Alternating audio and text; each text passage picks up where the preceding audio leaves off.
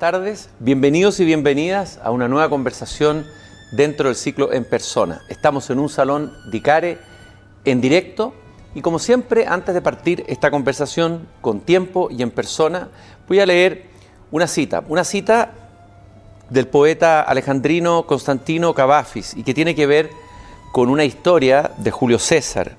Julio César llegando al Senado en un momento determinante e importante, alguien se le acerca en el camino, un personaje anónimo que se llama Artemidoro, y se empeña en entregarle un papel y le pide que por favor lo lea. Y Julio César lo recibe, lo guarda en el bolsillo y por supuesto no lo lee y entra al Senado y ahí va a ocurrir un hecho trágico que va a terminar ni más ni menos que con su vida. Y el poeta Cavafis transformó esa historia en este poema que se llama Idus de Marzo. Las grandezas teme, oh alma, y si vencer tus ambiciones no puedes, con cautela y reserva síguelas. Y cuanto más adelante vayas, sé más observador, más cuidadoso. Y cuando a tu apogeo llegues, César ya, cuando tomes figura de hombre famoso, entonces cuida especialmente, al salir a la calle, dominador insigne de séquito acompañado, si acierta acercarse desde la multitud algún artemidoro que lleva una carta y dice apresurado, comillas, lee esto inmediatamente, son cosas importantes que te interesan, no dejes de detenerte. No dejes de portegar cualquier conversación o tarea. No dejes de apartar a las variadas personas que te saludan y se prosternan ante ti. Las puedes ver más tarde. Que espere incluso el Senado mismo y conoce al instante los graves escritos de Artemidoro. En ese mensaje Artemidoro decía, te van a matar en el Senado hay un complot para asesinarte. Y el César creyó que era alguien de la multitud, la saludó como un político saluda eh, a, un eh, simpatizante, le dijo, le sonrió, agarró el papel, no lo leyó y murió en el Senado. Tal vez esa anécdota tiene que ver o abre o reverbera con, muchas situaciones que tienen que ver con la desconexión, por ejemplo, de la política con la calle, de los signos que llegan a veces eh, desde seres anónimos. Eh, y que son los más importantes de leer para poder hacer un análisis de lo que está pasando realmente en el país y en el mundo. Y escogí esta historia y este poema porque nuestro contertulio de hoy yo sé que le gusta mucho la historia antigua, le gusta la mitología y pensé que le podía gustar este poema de Cavafis. Nuestro entrevistado es Oscar Landereche, PhD en Economía, es ingeniero comercial de la Universidad de Chile, profesor titular del Departamento de Economía de la Facultad de Economía y Negocios de la Universidad de Chile. Fue presidente del directorio Codelco entre el 2014 y el 2018 y autor de varios libros, algunos infantiles, vamos a hablar de eso también, pero otros hacia un nuevo pacto, Chamullo y este último, Siete Nudos, las tensiones económicas del proceso constituyente, editado recientemente por Paidós. Oscar, un gusto de tenerte aquí en esta conversación en persona. Muchas gracias, Cristian. Gracias por la invitación. Es un, orgullo estar acá para mí. Eh, lo primero que quería preguntar, bueno, leí este poema de, de Cavafi. Cavafi lo que hace es agarrar episodios de la historia antigua, pero los coloca como espejos del presente. Tú haces un poco también algo en este libro, metes a Ulises, metes a la sirena, aparece Circe por ahí, eh, en Codelco, etcétera, etcétera, etcétera. Pero este episodio es interesante, es decir, de alguien que tiene mucho poder, que ha llegado a la cúspide, pero que ya no es capaz de escuchar la voz eh, que no está en el poder y que es a, lo mejor la que tiene eh, el mensaje más importante que escuchar. No sé si tiene alguna resonancia para ti, para todo lo que nos ha pasado como país en estos últimos años, particularmente desde, el 2019. Sí, lo que pasa es que el poder es un, es un animal que, es profundamente humano. Más bien es como un, un demonio, ¿no? Es algo que es parte de la naturaleza humana hace por lo menos 5.000 años, desde que se establecieron las primeras sociedades en la Mesopotamia, en, el, ¿no es cierto? en Egipto, en China, en, el, Indo, lo que es hoy en Pakistán, eh, es, el, reflejo de, este problema tan básico. Y es que cada uno de nosotros es un individuo y por lo tanto queremos sobrevivir, queremos progresar, queremos cuidar a nuestros hijos, queremos darle una buena vida, pero sabemos que somos poca cosa si no es en sociedad, que mucho de lo que nos permite progresar se logra en sociedad y por lo tanto se logra en una relación de interdependencia con los demás. Y entonces necesitamos establecer el poder. Y en el minuto que, que- hacemos ese pacto fáustico con el poder, corremos un enorme peligro, porque el poder es un demonio muy profundo, que adquiere lógica propia, que es capaz de explotarte, pero a la vez es capaz de, de ayudarte. Entonces, yo creo que mm, hablarle al poder es una, mm, es una cosa que la gente a veces como que se confunde, ¿no? Como que piensan, le estoy hablando al presidente de la República, le estoy hablando al señor Boric, le estoy hablando al señor Piñera, le estoy hablando a la señora Bachelet. No. Tú le estás hablando a un demonio que, que posee esos cuerpos por un tiempo, ¿no? Y que tiene una personalidad propia, que es diferente de los individuos. Y a veces los problemas del poder es que las personas que tienen ese poder no se dan cuenta que tienen que administrar esa, esa tensión. Y yo creo que es un, yo creo que ese poema es muy, es muy importante porque al final del día lo que te está diciendo es que la lógica histórica a la que, con- que conducía inevitablemente a la muerte, no solo de Julio César, sino de la República Romana completa, era inevitable. Y no era un problema de la personalidad de Julio César, era un problema de procesos sociales e históricos más profundos. Oscar, vamos a contar, un- vamos a revisitar un poco tu historia. Eh, hablemos un poco de tu infancia. Eh, una parte de tu infancia, a ver, partió tu, partieron tus padres al exilio cuando tú eras muy pequeño, tenías un año creo, ¿no? Hay un, hay un hecho anterior más importante. Yo, na- nací en la Universidad de Chile. A ver, ¿cómo es eso? Yo nací en el Hospital Clínico de la Universidad Ah. de Chile cuando mi papá era un estudiante y mi mamá también. Durante un paro, el paro de octubre. ¿Ya? Un paro de El paro de los camioneros. No, no, no, no. El ¿Cuál? paro de los médicos en contra de. Ah. Sí, hoy los médicos hacen muy los progresistas, digamos, pero yo me acuerdo, porque nací en ese contexto, de un paro en contra de Salvador Allende, ¿Ya? Del gremio médico. Y en ese momento, bueno, era un poco, me imagino que era como difícil negarle a un estudiante que diera un- a luz, digamos. Ajá. Así que nací en medio de ese, de ese paro en la Universidad de Chile. Y soy profesor de la Universidad de Chile. Y toda mi familia tiene que ver con la Universidad de Chile. Esa es mi principal identidad. A pesar de eso, a los dos años de edad, mi familia se tuvo que ir al exilio. La mitad de ese exilio lo pasamos en Inglaterra y la otra mitad en Colombia. Y ese es básicamente. Y después volvimos más o menos en el año 91 a, ¿Y Colombia? ¿Qué es, lo que, ¿Qué es lo que te marca? ¿Cuál es la impronta de tu experiencia en Colombia? Mi, mi- mi- mi infancia fue en Inglaterra y fue donde yo fui educado, realmente. Donde se me enseñó mucho. Y en Colombia fui adolescente, ¿no? Y en- alcancé a hacer un año de universidad en Colombia. Y me tocaron los años 80, me, me toca- me tocaron los años de los narcos. ¿Sí? Yo, todas, las, todas las cosas que ustedes han visto en la serie Narcos, ¿sí? Eh, y en el, El Patrón del Mal, yo las viví. Es la que estamos empezando a vivir ahora en las calles, ya no en la serie. Yo las viví en vivo y en directo. De hecho, hay, Ya. hay figuras que aparecen en esas telenovelas que son literalmente conocidos y amigos de mi papá. Así que eh, yo, yo viví esa guerra civil, la viví en vivo y en directo. Y, y- y claro, para mí Colombia es un lugar eh, conradiano, ¿no? Eh, Colombia es donde está, donde se expresa, y todavía hoy, lamentablemente para ese país, que lo quiero tanto, pero es tan, es tan violento en su belleza, eh, es donde se expresa lo más brutal y eh, primitivo de la realidad de lo que es un ser humano, ¿no? El- el- el- el- la belleza, la violencia, el odio, el amor, en su máxima expresión, con toda su violencia, eh, que es como completamente lo contrario a lo que me tocó en mi infancia en Inglaterra, donde Inglaterra es la expresión máxima de la represión de todas esas emociones en aras de la civilización, ¿no? Eso, es de- eso es ser inglés, ¿no? Ser una persona como reprimida, ¿no? Eh, estar siempre pidiendo disculpas, ¿no? Por, por- por todos los, por, eh, por todos los exabruptos, ¿no?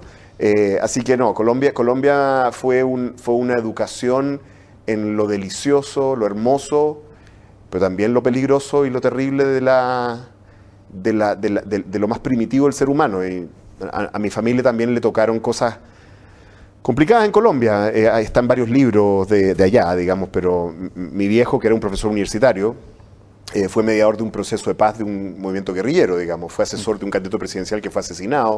O sea, nos, tocaron un par de cosas como interesantes ¿ah? Eh, en Colombia. Así que vivimos la vida en su máxima expresión allá. Oye, y a propósito de- de la violencia, ¿qué experiencia crees tú que es aplicable o interesante de, de mirar en el proceso colombiano para lo que estamos viviendo nosotros? Decíamos, eh, eh, pensábamos que estábamos lejos de eso, nos hemos ido acercando más. No hay como una conciencia todavía muy clara, no sé si el país ni el mismo Estado, de la situación en la que estamos, pero claramente es el tema hoy día en el país y que está poniendo un jaque incluso a un gobierno apenas asumido. Eh, tu experiencia de Colombia en relación a la violencia, al narco, a ver, ¿qué lecciones se pueden sacar de ahí de Colombia? Hay que, hay que colocar cierto, cierto, cierto perspectiva en esto, porque Colombia es un país que tiene una... Ojalá no se ofendan mis amigos colombianos, soy uno de ustedes, así que por favor no se ofendan, pero es un país que tiene una cultura de la violencia que, que, que, existe desde que son independientes. Son, eh, ese, estado, ese, estado ha estado prácticamente en guerra civil continua, eh, no sé, desde que son independientes, con alto y bajo, pero es un lugar en que hay una cultura de la violencia. Entonces, yo diría que Chile es un país muy distinto culturalmente de Colombia. ¿ah? Eso, eso, eso, es importante entenderlo. Pero yo sí, sí creo que hay un aprendizaje, eh, por lo menos de lo que fue la guerra civil que ocurrió en Colombia en los años 80, que básicamente consistió en que el, el fenómeno de la droga se volvió tan rentable que básicamente penetró todas las estructuras de la sociedad, penetró a los negocios, a, la clase empresarial, la, penetró completa, a la política, a los partidos de izquierda, a las guerrillas, a la guerrilla derecha, que se llaman paramilitares, se llamaban, ¿no? a, todo. Penetró todo porque era demasiada plata, era demasiado poder. Y, lo, que, lo que yo creo que uno tiene que, que, darse cuenta de lo que pasó allá, como uno lo vio, como yo lo recuerdo, como lo he estudiado también, porque yo era muy chico en esa época, es la forma en que las élites colombianas relativizaron el problema hasta que ya era demasiado tarde. ¿Sí? Todo, era, todo era una relativización, ¿no? Todo era tu violencia se valida, o sea, mi violencia se valía por tu violencia, ¿me entiendes tú? Todo era una cosa, un pacto maquiavélico en el cual, bueno, tenemos que hacer uso de esta alianza con los narcotraficantes para enfrentar a otro mal, que es el comunismo, o que es el fascismo, o que es el no sé cuantismo, ¿no es cierto? Y, y, ese mal, esa, esa, violencia, iba penetrando y penetrando y penetrando hasta que ya era tan íntima y tan profunda y tan terrible que Colombia estuvo al borde de un estado fallido. Colombia mm. salió de, la peor expresión de esto, porque no salió mm. todavía con un régimen cuasi fascista, digamos, que fue el, gobierno de Uribe con apoyo mm. militar de Estados Unidos. Sí, o sea, esto fue muy, muy violento, eh, la salida. Y, a mí me parece que la élite colombiana tuvo mucho, mucho, mucho, mucho. En, eso, en, eso, en eso miente un poquito la serie El patrón del mm. mal. Mm. Porque no cuenta algo que los que estuvimos allá sabemos. Y es que cada familia de la élite colombiana, de izquierda, derecha, mm. intelectuales, empresarios, tenía algún tipo de pacto fáustico con esto. En esa serie se hacen los lesos, como que fue una cosa externa. No fue nada una cosa externa. No fue nada una cosa externa. Entonces, a mí me preocupa lo que yo veo acá en Chile, lo veo hace tiempo y la gente que me ha seguido en, los medios sabe que yo he estado reclamando hace tiempo, desde los incidentes que tuvo mi partido, el Partido Socialista, con los temas del narco en ciertas municipalidades, hasta el estallido social y la complacencia que tuvo la izquierda con, con formas de violencia inaceptables, a mí me preocupa mucho esa justificación instrumental de la violencia, porque como te dije, al igual que pasa con el poder, la violencia es un animal muy antiguo, que está muy adentro de nosotros, y si uno lo suelta, es muy difícil volverlo a meter en el corral. Tú hablas de que Colombia estuvo a punto de ser un Estado fallido, pareciera que estamos lejos, pero lo que sí parece es un Estado que a veces parece defondado o superado o, excedido eh, en, todo sentido y en distintas regiones, particularmente en una región que es la Araucanía, por ejemplo. Yo recuerdo cuando eh, yo era un niño chico, recién vuelto de Inglaterra, yo me acuerdo cuando en Bogotá uno vivía en la calle con la bicicleta y la pichanga con, con, con los vecinos, y después del asesinato del ministro de Justicia, que fue asesinado por, eh, por el, cartel de Medellín, eh, eso desapareció. Lo, que te quiero decir es que esto de la rana, ¿no? Tú no te das cuenta cuánto, cuán, cuán, cerca estás de mm. que hierva el agua. Mm. Yo me acuerdo cuando desapareció y tú sabes que los colombianos, se, los bogotanos, los bogotanos que por si acaso se autodenominan con una palabra, por si no lo conocen, cachaco. Un cachaco es un bogotano tradicional, ¿no? Eh, y se creen eh, que son, ellos se llamaban a sí mismos la Atenas de América, no sé con qué ropa, francamente, pero era una, esta cosa como de la persona con el abogado, ¿no? Muy culto, ¿no? Que leía poemas como el que tú leíste al principio, ¿no? La Atenas de América, y de repente estabas en la Atenas de América, o sea, como una especie como versión latinoamericana de, no sé, Oxford, y de repente no estaban ahí. De repente estabas en el centro de, no sé, pues, de una guerra civil africana, ¿no? Y te diste cuenta así. En cinco segundos te das cuenta, cuando la brutalidad te lo muestra a los ojos. Eh, y yo algunas de las cosas que veo en Chile me preocupan mucho porque veo, veo cosas que, no sé, yo veo grupos em, insurrectos en el sur que le han declarado la guerra al Estado chileno. No sé si eso... Y nos queremos hacer como que no, como que es un problema que vamos a administrar. Yo, yo el otro día tenía una reunión en el centro y veía como alguien que se construyó una media agua en el centro de la Alameda al frente de la moneda. Mm. Y aparentemente nadie le puede decir a ese caballero que ese no es el lugar para construir una media agua. Eh, o sea, yo, yo veo plazas y parques que ya no se pueden usar con niños. Yo veo eh, violencia en los colegios públicos de un nivel norteamericano, ¿no? ¿Mm? Eh, yo veo una situación que muy rápido puede llegar a una situación, sí, no ha estado fallido, pero muy cerca de ello. ¿sí? La izquierda parece haber tenido, nuestra izquierda, la izquierda latinoamericana, pero nuestra izquierda particularmente tiene como un problema o un rollo o un, eh, con el tema del orden y la seguridad, ¿no es cierto? Por, un trauma histórico que se ha explicado. Pero particularmente esta nueva generación parece que la tuviera doblemente que el que ya tenía la izquierda, porque la concertación pareció ser más pragmática en temas de violencia en el momento de la transición. El gobierno de Elwin hubo servicios de seguridad que combatieron grupos terroristas de la, de, la ultraizquierda. Eh, a ver, ¿cómo miras tú a esta nueva generación que está en el poder y su relación con el tema? Hay una columna hoy día muy buena de de Carlos Peña, eh, en que habla de que Octavio Paz define el Estado como el ogro filantrópico, pero parece que algunos quieren quedarse solo con la parte del filántropo, pero no quieren ser el ogro, ¿no? que es también una parte fundamental de ser Estado. Lo que pasa es que en la tradición de izquierda, desde que existe algo que se pueda llamar izquierda, no sé, hace 200 años, hay tres familias ¿no? de esto. Eh, que tienen relación con posturas respecto a múltiples cosas, pero en particular respecto a la violencia política. las, tres grandes familias de la izquierda uno podría llamarlas ¿no? la del comunismo, la del socialismo democrático, socialismo, socialdemocracia o algo por el estilo, y el anarquismo. Y yo siento de que eh, si, uno mira, no, no sé hoy, pero tradicionalmente las posiciones, por ejemplo, de los viejos comunistas, ¿no? los antiguos comunistas, no eran nada tolerantes con, con la violencia anárquica de gente saqueando supermercados, fíjate tú. No es, ese, no es mi recuerdo de lo que era un viejo comunista chileno, todo lo contrario. ¿no? O sea, más bien veían la violencia revolucionaria como algo que era estratégico y usado en momentos específicos y ordenado por el partido.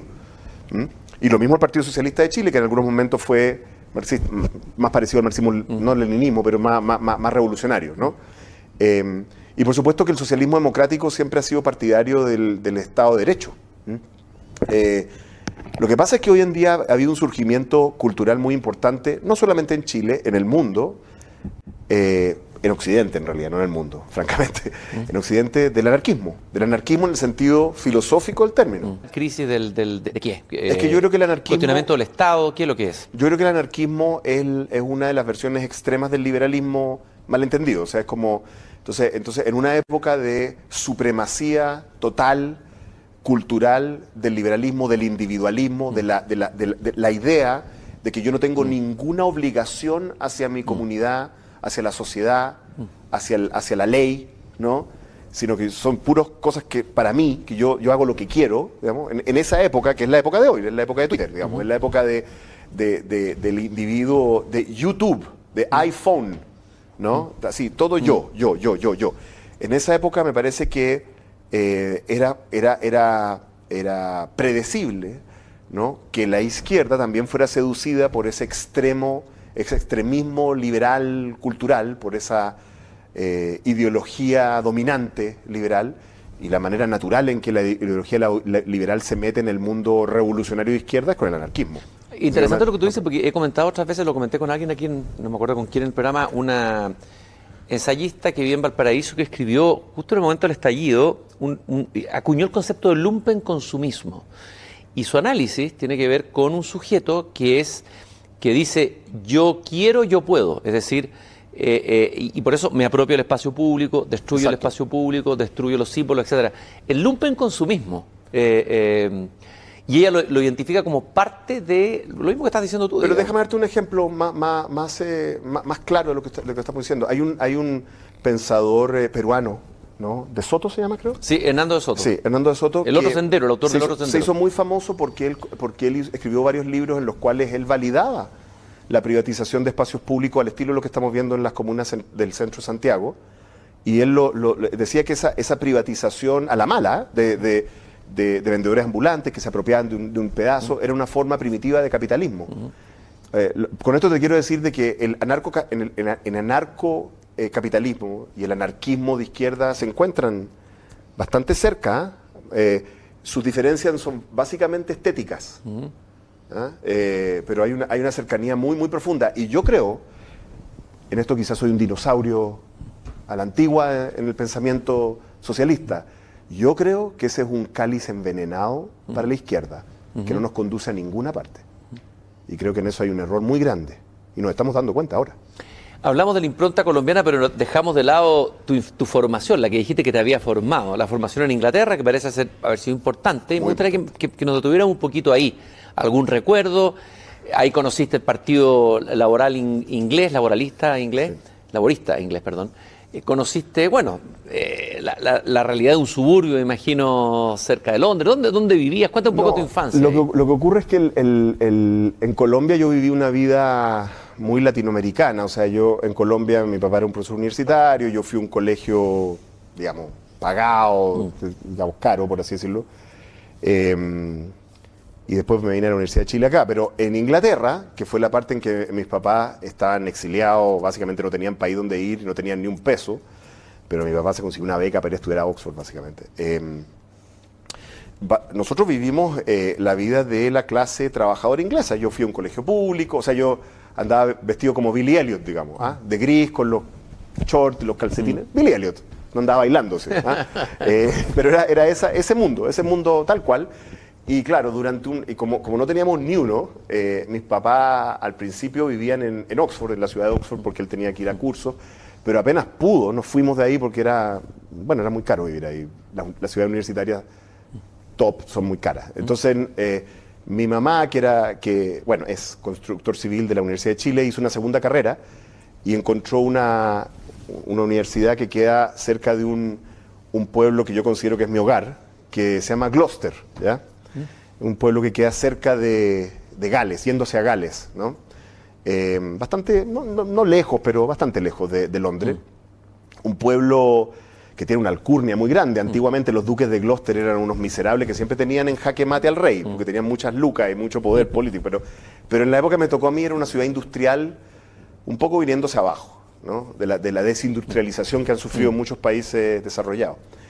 Entonces yo viví la vida de la clase trabajadora inglesa de los años 70 y 80, de la peor época. ¿Te tocó Margaret Thatcher o no? Sí, el principio de Margaret me tocó la guerra de las Malvinas, eh, me tocó la época dura de los paros, eh, la época de los punk, ¿no? La época, esa época, ¿no? Eh, entonces, y, me tocó la vida de la, de la, clase trabajadora laborista anglicana inglesa, que era una cosa, una cosa muy especial que tiene ese país. Yo la viví culturalmente, o sea, era una cosa como, no era, no era ni siquiera que mi papá me... de hecho, era raro porque era como que yo sentía que mi papá era como esta cosa sudamericana, ¿no? Era una historia ya de... Mm. Hay un país que se llamaba Chile. Mm. Yo, yo era de ahí, digamos, ¿no? Eh, eh, ¿Me entiendes? Em, ¿Y, el, y, el, y, la izquierda, el Partido Laborista Inglés, a ver, tú venías de la izquierda chilena, tu no, padre. No, venía porque era un niño. No, tu, padre, tu historia, tu, tu, tu, memoria, digamos, venía de ese imaginario, de ese mundo, de esa izquierda. Esta izquierda eh, eh, ¿Qué impronta te da a ti o, qué, o qué, cuál es la diferencia con esta otra izquierda? ¿Qué aprendiste ahí en términos...? Bueno, era una izquierda profundamente democrática. O sea, era una, era una, izquierda que veía como su enemigo, su enemigo, los totalitarismos que, aquí hay un elemento medio nacionalista, chauvinista de los ingleses, vamos a decir las cosas, que siempre eso, esos totalitarismos venían del continente europeo. Hasta el día de hoy los ingleses se comportan, sienten eso, ¿no? El Brexit tiene algo que ver con eso. Eh, entonces ellos veían como que había ciertos, eh, eh, estos como fascismos que venían de Europa, digamos, mm. ¿no? Em, que, algunos eran rojos y otros eran negros, digamos, pero eran fascismo mm. igual, ¿no? Em, eh, claro, yo, a mí me, yo, todavía me acuerdo de, un, Hay una anécdota con mi papá que se la conté la otra vez y él se, él se acordaba y era que en, los rituales del exilio, eh, la familia te mandaba revistas, ¿no? Te mandaba revistas que llegaban un mes después y los, los exiliados las devoraban, ¿no? Las devoraban las revistas. Y en alguna de esas revistas yo me acuerdo haber visto eh, fotos de una parada militar chilena. Para mi escosor, porque yo vivía en Gloucester, además vivía en un barrio militar inglés, o sea, buena parte de los vecinos eran militares o hijos de militares ingleses. Para mi escosor vi los uniformes del ejército chileno, que eran los uniformes del Wehrmacht, de, digamos, de los alemanes en la Segunda Guerra Mundial. Y yo, yo, no, lo podía procesar. No lo podía procesar porque para mí eso era como, ¿qué es esto, digamos? ¿No? Eh, y de hecho hacía total sentido. Yo decía, ah, hay un dictador que se llama Pinochet en Chile. Claro, es un fascista y tiene uniformes de fascista, por supuesto. Y mi papá, fíjate, siendo un exiliado socialista, eh, tuvo la decencia y la generosidad de tratar de explicarme, me acuerdo que no, que no era así. Que, lo que pasaba era que ese uniforme Chile lo había tenido siempre por la influencia prusiana. claro. Eh, pero, yo me, pero yo me acuerdo que yo sentía que, la, historia de Chile era una historia muy parecida a la de España, a la de Italia, donde había cierto. Donde, donde, donde el totalitarismo y el fascismo estaban muy presentes, tanto en la izquierda como en la derecha, y que en realidad la, la tradición que yo pertenecía o sentía que pertenecía a una tradición de izquierda obrera y democrática, que era distinta, eh, cristiana. ¿eh? de ahí te viene tu, eh, a ver, tu, a ver tu, tu, opción por el parlamentarismo que encontramos en el libro Siete Nudos. O sea, tú eres de los que estabas por, por, la, por la salida parlamentarista dentro de la convención. No, federalista. ¿Y el parlamentarismo? No, yo, yo, yo, yo, a mí me gusta el parlamentarismo. ¿Ya? me gusta, debe ser mi, mi fetiche inglés pero reconozco que eso es un paso demasiado grande para Chile, por lo tanto lo que yo manifiesto ahí es un paso intermedio, que es el semipresidencialismo francés, que me parece que es la solución intermedia entre Estados Unidos y Europa. Los franceses la implementaron, es el semipresidencialismo. Pero yo sí soy muy partidario del, federalismo. Em, yo creo que eh, yo creo básicamente en la desconcentración del poder. Yo creo que al final del día lo que tienen los ingleses de izquierda y derecha, en la tradición laborista, conservadora y liberal, eh, que, probablemente me permeó, mm. es esta sospecha infinita del poder concentrado. Yo creo que el, poder, de nuevo, como dijimos al principio, es un, un demonio que se alimenta y si uno no tiene reglas para mantenerlo bajo control, eh, eh, te come. Entonces, el, rol de una constitución, en alguna parte del libro lo digo, si tú necesitas un, un Estado, para generar desarrollo, para generar eh, igualdad, para generar progreso, tú necesitas un Estado y, hacer, y construir un Estado, por definición, eh, consiste en crear poder, ¿no? En, decir, usted señor va a ser ministro de tal cosa, usted señor va a ser, eh, no sé, superintendente de tal otra, y usted tiene poder, ¿no? Y se lo vamos a dar. Pero si uno constituye ese poder e inmediatamente no le coloca límites a ese poder, está dejando la puerta abierta para el totalitarismo. Y esa es la gran lección eh, inglesa desde la Magna Carta en adelante, que yo creo que, que sí, es una de mis grandes preocupaciones con este proceso constituyente. Ahora el federalismo tiene mala historia en Chile, es decir, ha fracasado en sus distintos intentos, tú mismo lo dices, ¿no es cierto? Eh, eh, el periodo Pipiolo, Ramón Freire, constituciones fallidas. Entonces, ¿Cómo se puede hacer una deriva federalista? ¿Cuál sería una deriva federalista bien hecha? Mira, porque hay que encarnarla en la historia, porque las constituciones tienen que encarnar en la historia chilena. Dos cosas de decir respecto a la palabra federalista. Yo me declaro federalista sabiendo que es como una, una mala palabra en Chile. Pero quiero decirle a los chilenos lo siguiente, que es que ojo con por qué lo encuentran una mala palabra, porque francamente el único real intento federalista que hubo en Chile ocurrió a principios del siglo XIX, como cinco años después de la independencia, en una época en que no sabíamos gobernarnos. Así como que tantos, tantos experiencias federalistas no hemos tenido, así como país, ¿ya? Y rápidamente lo desechamos y nos fuimos hacia, la, hacia el conservadurismo portaliano. Entonces yo creo que yo creo que es una especie como de, como dicen los ingleses o los gringos, strawman, ¿no? Una, una especie como de ejemplo falso, ¿no? De algo malo, porque no creo que realmente hayamos ensayado el federalismo eh, bien, y lo otro que creo es lo siguiente. El Chile de hoy es un Chile muy diferente del que hemos mm. tenido incluso hasta hace 20 o 30 años atrás. Mm. La realidad es que hace 20 o 30 años atrás, bueno, hasta hace muy poco, cuando la gente hablaba, acá en Santiago, de lugares como Arica, Punta Arenas, Iquique, Coyhaique, fíjate cómo hablaban, decían zonas extremas. ¿Cierto? Zonas, zonas extremas, una palabra como fuerte, ¿no? Tú vives en una zona extrema.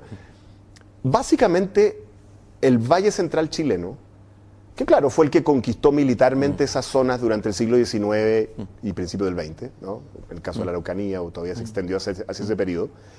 Em, sí, trató esos territorios como básicamente posesiones coloniales. Esa es la realidad. Chile era esto.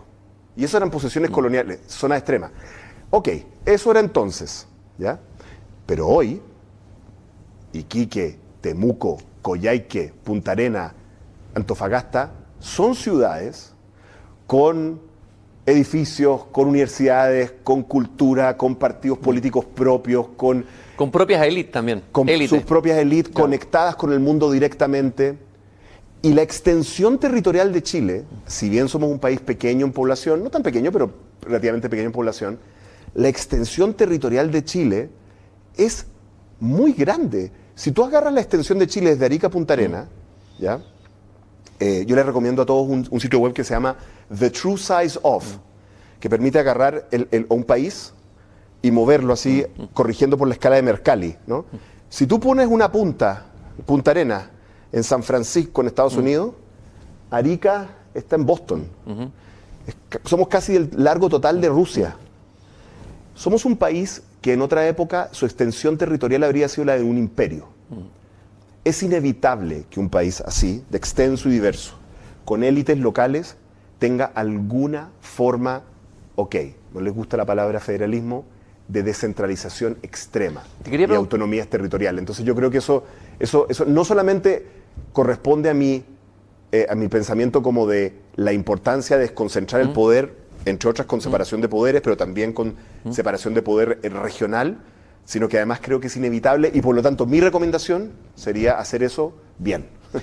Ahora tú dices que el destino de los pipiolos, de Freire, particularmente de los abogados Egaña e Infante, debiera ser una fábula para la izquierda chilena contemporánea. La moraleja es la terrible consecuencia política de hacer las cosas mal y del voluntarismo ideológico. Estas dos constituciones fracasadas. A ver, explícame un poco eso. ¿Qué es lo que pasó ahí? Lo que pasó, lo eh, es muy interesante el periodo Pipiolo porque lo que ocurrió fue que, como todos sabemos, los procesos de independencia de los países de América Latina básicamente fueron la consecuencia inevitable del colapso del imperio español como resultado de la invasión napoleónica. No fue que no, ocurrió, no tenemos el mérito de haber eh, generado nuestra propia revolución. ¿no? tuvo que colapsar el imperio español. Y, eso le dio la oportunidad para algunos grupos de carácter más revolucionario, más liberal en esa época, ¿no? Em, de intentar revoluciones un poquito más radicales. ¿no? Y en Chile esos fueron los famosos pipiolos, ¿no? que eran los liberales. ¿no? Em, y em, durante el periodo que básicamente estuvo a cargo el país el general Freire, que, es, enredado, que estuvo, no estuvo, había alguien a su nombre. Mm. General Freire es un personaje mm. bien complejo, ¿ah? bien, bien, mm. bien enredoso. Em, básicamente tuvimos tres constituciones. por eso es que los constitucionalistas le llaman ese periodo el de los ensayos constitucionales. Eh, hubo una constitución que todo el mundo se debe acordar del colegio, eh, que se llama la moralista, la, moralista, la constitución moralista, que es un gran nombre, que el mismo gallo que la escribió la estaba derogando seis meses después, porque era impracticable. Tal, vez, tal vez no sería mal aplicarla hoy día, cuando están, están deterioradas las virtudes. Exactamente. seis meses después, el mismo que la escribió decía, no, sabes que esta cuestión parece que no, no, no, no, no funciona. Y después hubo un ensayo que no fue estrictamente una constitución, sino que fueron unas leyes federales, de efectos prácticos fue una constitución, que pasó exactamente lo mismo, duraron seis meses, y que estuvieron tan mal hechas que no estaban claro cuál era la, división de poderes entre el Estado central y las regiones. De hecho, parece que ni siquiera estaba muy claro cuál era la frontera entre las regiones. Fue una anarquía. Mi argumento es el siguiente. Es cierto que cuando se produce la insurrección y el golpe de Estado de Diego Portales, el golpe de Estado conservador que derriba el régimen mm. Pipiolo, los derrota en una guerra civil y se toma el poder. Es cierto que una parte de eso em, fue el poder del dinero, una parte de ese ejército era un, ejército mercenario, mm. contratado directamente, pero yo le propongo a la izquierda no ser tan autocomplaciente, porque mm. esa historia es un poquito... Em, te ayuda a no ver la viga en el ojo propio. Porque la realidad es que hasta que los pipiolos no hicieron sus estropicios políticos y hundieron al país en una situación de anarquía, no tenían la legitimidad suficiente los conservadores para hacer ese levantamiento. Y lo que muestra la historia de los, de los pipiolos es que, la, es, que se, produce un modus operandi ahí de las élites más conservadoras chilenas que han repetido por lo menos cinco veces en nuestra historia. Y es esperar a que implosione y colapse el intento de cambios progresistas o incluso revolucionarios y después profitar de la restauración conservadora del modo más violento y absoluto posible. Te pregunto lo siguiente, ¿la izquierda no ha sido más cercana, autocomplaciente en su lectura de lo que pasó en el gobierno de Allende? Es decir, fue tan trágico el golpe, tan brutal la muerte de Allende, que algunos dicen, algunos afirman, Max Colodro, entre otros en sus libros, que eso en el fondo impidió hacer el verdadero duelo, salvo un grupo que fue la Renovación Socialista, es decir, la izquierda revisar, porque se mitifica ese periodo, sobre todo las generaciones más jóvenes. Pero da la impresión que la izquierda no hizo o no ha hecho suficientemente el descenso, por decirlo así, eh, eh, para no volver a repetir el, mismo error de diagnóstico. Yo creo que hubo dos mitades ahí. Hubo una parte de la izquierda, la renovación socialista, y otra gente que era comunista y se salió, muchos de esos eh, compañeros se metieron al PPD después, o sea, uno hubo gente que hizo una crítica profunda, o sea que la crítica era básicamente eh, eh, reconociendo la legitimidad democrática de lo, que, de lo que se intentó hacer durante la Unidad Popular y reconociendo que el fascismo en Chile hizo una traición desde, desde, el mundo militar a, su, a, sus, a sus promesas, pues, ¿no? A su promesa de defender la institucionalidad, reconociendo todo eso. Es cosa de mirar lo que se intentó hacer y con el juicio y la historia uno se da cuenta de que no era realista lo que se estaba implementando ahí. Eh, no había un grado suficiente de control del proceso de cambio. Se desechó la posibilidad de una alianza con, los sectores progresistas de la democracia cristiana que le habría podido dar una gobernabilidad distinta. Eh, así que yo creo que eso, esa, la renovación socialista sí hizo ese, ese, esa, ese análisis, pero es cierto, te concedo, que hay un sector de la izquierda que nunca aceptó ese juicio crítico y más bien se quedó en, una, en la siguiente idea, que yo encuentro absurda, la idea de que si no hubiera sido por la intervención de Estados Unidos, ¿no? y por la traición de Pinochet, por así decirlo, ¿no? Eh, estaríamos viviendo una especie como de paraíso ¿no? Eh, proletario. ¿no? Eh, el pequeño problema que tiene ese juicio ¿no? de la historia en que la izquierda siempre es buena y, virtuosa, digamos, pero traicionada, es que no hay muchos ejemplos globales de que eso que se estaba intentando hacer durante la Unidad Popular en Chile hayan resultado muy bien. Entonces, algo de problemas hubo, y al igual que le pasó a los pipiolos, cuando la población chilena, la misma que te eligió, la misma que votó por ti en el plebiscito de entrada, ¿eh? la misma que votó por ti, empieza a darse cuenta que tú no le estás dando gobernabilidad, que tú no le estás dando una situación vivible, un camino sensato, esa misma población, ya sea directamente o levantando las manos y diciendo, bueno, ¿qué le vamos a hacer? Te sacrifica en una roca con un mm. cuchillo de jade. Y además ahí se está olvidando, tú hablaste de portales, pero está Andrés Bello, fundador de tu Universidad de Chile, que acuñó el concepto la pasión por el orden. O sea, hay también en la historia de Chile algo, una atávica pasión por el orden, tal vez como una manera de equilibrar nuestra precariedad territorial, histórica, de, un instinto que sale en el último momento cuando estamos a punto de caer de la cornisa al abismo. ¿no? Le pasó al Macea también. O mm. sea, hemos tenido varias vueltas en que la izquierda no ha sabido dar conducción política a un proceso de cambio y ha generado la sensación en la población de que estamos en una situación anárquica. Y lamentablemente el instinto, sí, yo diría autoritario, bastante... Em, Sí, eh, con pasión por el... Sí, bueno, Góngora también mm. es un historiador que discute mm. esto mm. y, hace una sociología de eso, lo, lo traza al, hecho de que Chile siempre fue una frontera militar y que tiene una cultura muy autoritaria, ¿no? Eh, entonces siempre como que volvemos a eso y hemos vuelto varias veces a eso y, pucha, ya me, encantaría que no ocurra de nuevo. ¿Y, no sientes que hay algo de eso en el aire? Es decir, eh, un gobierno de izquierda un poquito más de izquierda, de una izquierda nueva, no sé si, cómo la llamarías tú esta izquierda frente amplista, eh, después te puedo pedir un juicio sobre esa izquierda de Frente Amplio. ¿Qué te parece a ti esa izquierda? Eh, que se deteriora a una velocidad inesperada, un gobierno que entró triunfalmente, aparentemente, pero que olvida que fue elegido a lo mejor con una con votos prestados, como ha ocurrido con los últimos presidentes electos en Chile. Eh, deterioro de eso y deterioro de la convención, que es donde se estaba jugando más la ilusión utopista o el, imaginario de cambio y refundación de la izquierda, ¿no? Bueno, a mí, a mí lo que me frustra de esta situación es la siguiente, y es que nunca la izquierda entera, ¿no? en esto no hago separación, porque yo soy socialista, eh, en fin, uno tiene sus discrepancias, pero ya, está bien. La izquierda democrática de Chile, ¿ya? Nunca como ahora tuvo una situación estratégica tan buena para generar cambios sustantivos en la estrategia de desarrollo, si ustedes quieren, en el modelo de desarrollo, si prefieren llamarlo así, de este país. Eh, tenía una mayoría abrumadora en la constituyente.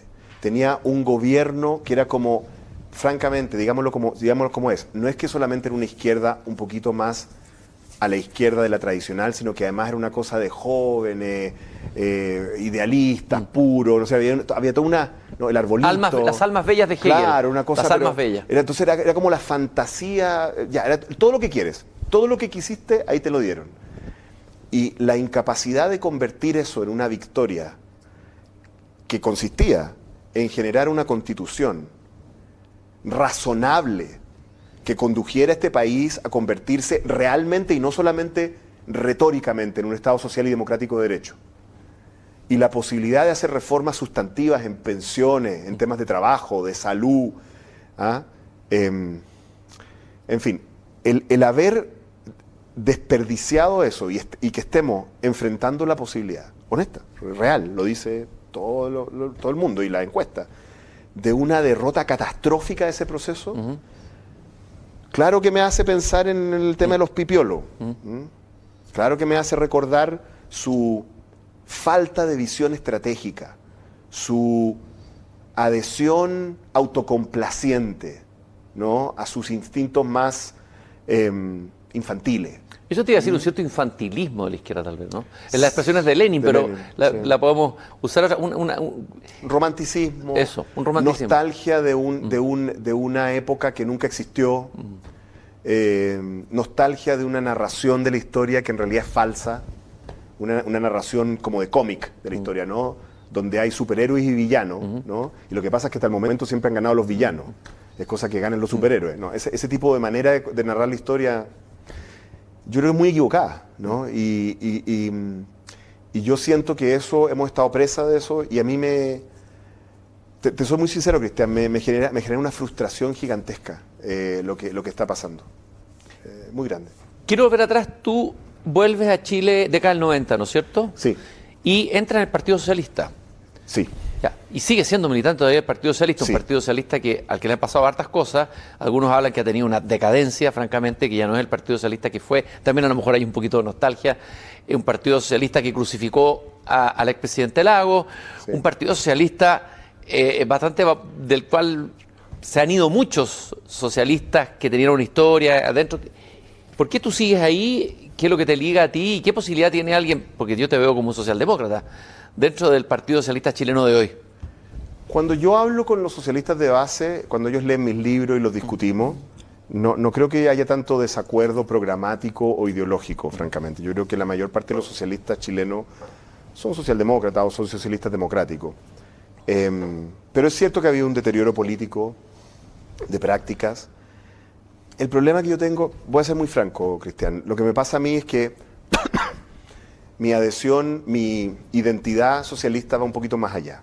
Em, eh, cuando nosotros nos fuimos al exilio, nos fuimos al exilio porque mi padre, em, bueno, fue una persona que defendió al gobierno de la Unidad Popular. Eh, mi papá, digámoslo con todas sus letras, fue, combatió el, el 11 de septiembre en Tomás Moro. Em, eh, era una persona que, digamos, combatió bajo esa bandera, ¿ya? Y yo tengo el recuerdo, no personal, porque yo era una guagua, digamos, un niño, pero tengo el, cargo con el recuerdo familiar histórico de personas que murieron bajo esa bandera. ¿no? y, en, honor a lo, que, a lo que rezamos los socialistas cuando cantamos ese himno. Eh, y esto puede sonar muy raro hoy en día en esta época de la posmodernidad, ¿sí? pero para mí es muy significativo. Entonces, mi identidad socialista va un poquito más allá de los desvaríos circunstanciales en que esté mi partido, entre otras cosas porque es un partido que, ya va para los como 90 años, no sé, ¿ah? eh, y, que, le han pasado muchas cosas. ¿no? Eh, cuando uno es socialista chileno, es un poquito más que eh, estar de acuerdo con quién es presidente en determinado momento del partido o quién es tu senador circunstancial. ¿ya? Tiene que ver con una visión histórica de que hay un problema en nuestra sociedad que viene, por si acaso viene desde la colonia, eh, central que no hemos querido abordar y que no lo hemos arreglado aún y que es la desigualdad estructural y las injusticias y las explotaciones que ocurren en esta sociedad. Y yo todavía creo que eso es el principal problema político que hay que abordar en este país. Em, otra cosa es que he estudiado lo suficiente y he pensado lo suficiente como para darme cuenta de que algunos de los mecanismos para solucionar eso, eh, a los que recurren algunos de mis compañeros, en realidad son actos de nostalgia. Eh, y son cosas que no, no creo que funcionen. Pero, eh, pero, pero, pero, el problema sigue siendo el mismo. Pero tú hablas de esa, estando de acuerdo, esa desigualdad estructural, esa pobreza, esa bueno, marginación de una parte importante de la sociedad. Los socialistas no deberían sentirse orgullosos de esos años de, concertación, donde el país dio saltos y avances como no había dado nunca. O sea, deberían tenerlos como parte de su patrimonio histórico y político y dar la impresión que el Partido Socialista en algún momento eh, eh, eh, deja de, tener la convicción de que ese periodo se hicieron avances. que, hubo, que hubo cambios estructurales importantes en la sociedad chilena, saltos casi cuánticos en miles de dimensiones, tú lo sabes, tú eres economista y has estudiado. Y de repente como que eh, el Partido Socialista, que es tan importante en la transición, fue clave. Sin el Partido Socialista no habría habido transición democrática. Algo pasa con el Partido Socialista que pareciera que sigue los cantos de sirena de una izquierda más radical. Se pierde, se extravía, algunos dicen eso. Lo que pasa es que yo creo que si uno mira la época de la concertación, todavía hay que escribir el gran libro de la historia de la concertación. Yo creo que sí, ¿no?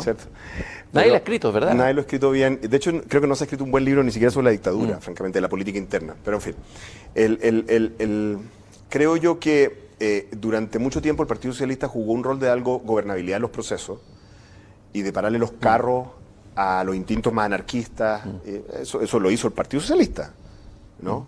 Mm. Mismo. ¿ah? Eh, pero, pero también jugó un rol de tironear a la concertación hacia la izquierda porque, digamos las cosas como son, y así, si lo raro de esto es lo siguiente, Cristian, que durante toda la época de la concertación yo me consideraba un disconforme con la concertación. Mm, yo era como de los autoflagelantes, por el cabro también, era, más joven. Em, porque yo consideraba, yo, lo vi, yo me acuerdo, que, si no hubiera sido por los tironeos de los autoflagelantes, ¿no? que, principalmente eran del PS, habían el PPD, también la DC, pero principalmente eran del PS, no habríamos tenido mucho, algunos avances. Yo, yo todavía me acuerdo las reuniones de los economistas de la concertación en que yo era un cabro chico que tomaba nota, ¿me entiendes tú? Cuando se, cuando se estableció por primera vez el seguro de cesantía. Mm. El seguro de cesantía, perdona, increíble, ¿ah? La, gente más joven que, está viendo, ustedes son demasiado jóvenes para recordarlo, pero en Chile no había seguro de cesantía, ¿ya? Mm. Lo estableció la concertación. El seguro de cesantía existen en todos los países civilizados del mundo, ¿ya? Mm. Incluso los neoliberales, ¿ya?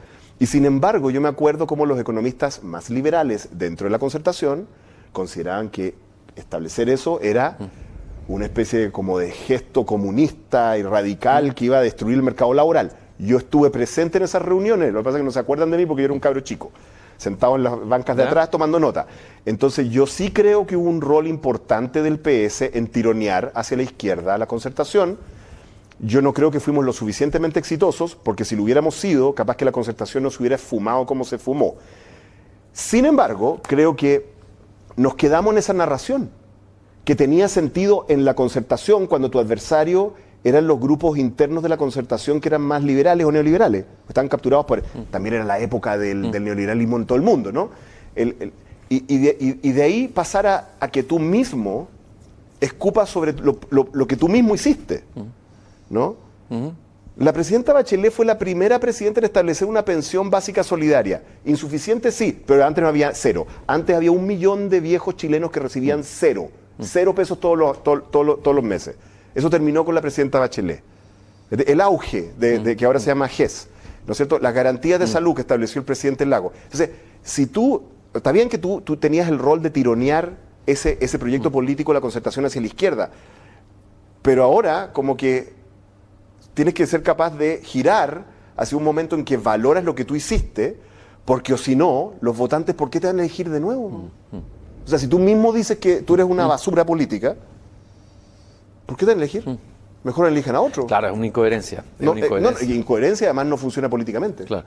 Oye, vamos a la historia Partido Socialista y entras a Codelco. Eh, a una tarea Escucha, diste un salto como de 30 años. Sí, bueno, pero por eso es que no podemos... No fueron 30 no minutos, fueron 30 años. claro. Quiero, quiero meterme en Codelco porque en el, en el, en el libro Siete Nudos lo tocas, eh, justamente en el capítulo, el nudo de la autonomía técnica, el tema de la autonomía del Banco Central, el tema del Banco Central, que es un tema re interesante. Pero tú dices que aquí, que cuando servimos en Codelco, la compañía navegaba en aguas muy turbulentas, costos elevados, producción declinante, deuda disparada, precios a la baja y una percepción extendida de corrupción. ¿Con qué Codelco te encontraste? ¿Qué, con, qué conociste ahí del Estado, eh, de una empresa estatal? ¿Y cuál fue el trabajo que hiciste? Eh, me parece que fue un, un, periodo importante de tu vida. Muy importante. Lo, que pasa es que como vivimos en este mundo de medios, la gente me identifica como un expresidente Codelco. pero la realidad de mi vida es que yo serví cuatro años como presidente Codelco, pero todo el resto de mi vida he sido profesor de la Universidad de Chile o estudiante de la Universidad de Chile. Entonces, eh, esto, esto para decir que para mí fue una cosa muy especial. y, y para mí era muy especial no solo por eso, sino porque en el fondo me estaban colocando como presidente, eh, bueno, además, primer presidente socialista, de la compañía que era el resultado de la nacionalización del cobre de Allende. Eh, y como he narrado, en mi familia tiene, tenemos algo, de... Eh, para nosotros importante lo que pasó con, ese, con la tragedia de Allende, ¿no? entonces para mí era muy importante eso y era muy importante hacerlo bien, porque entre otras cosas yo tenía el suficiente juicio político para darme cuenta de que era improbable de que yo tuviera un cargo más importante que eso alguna vez. Era probablemente el cargo más importante que iba a tener. Y me tocaba justo en la compañía que era el resultado de la nacionalización del cobre. Entonces para mí era muy importante y el problema es que yo hice un diagnóstico, en gran medida lo hice hablando con viejos codelquianos, trabajadores, eh, eh, eh, gente del mundo sindical, también gente jubilada o ingenieros, qué sé yo, y llegué al juicio de que estábamos en una crisis muy grave había crisis económica en Codelco, había problemas estructurales con los proyectos de inversión, con su deuda, con su eficiencia, etcétera. Y esas fueron las razones por las cuales la presidenta Bachelet y en ese momento el ministro Arenas probablemente me pidieron a mí, necesitaban a alguien de confianza de ellos seguramente para meterse con ese tipo, con ese lío, digamos.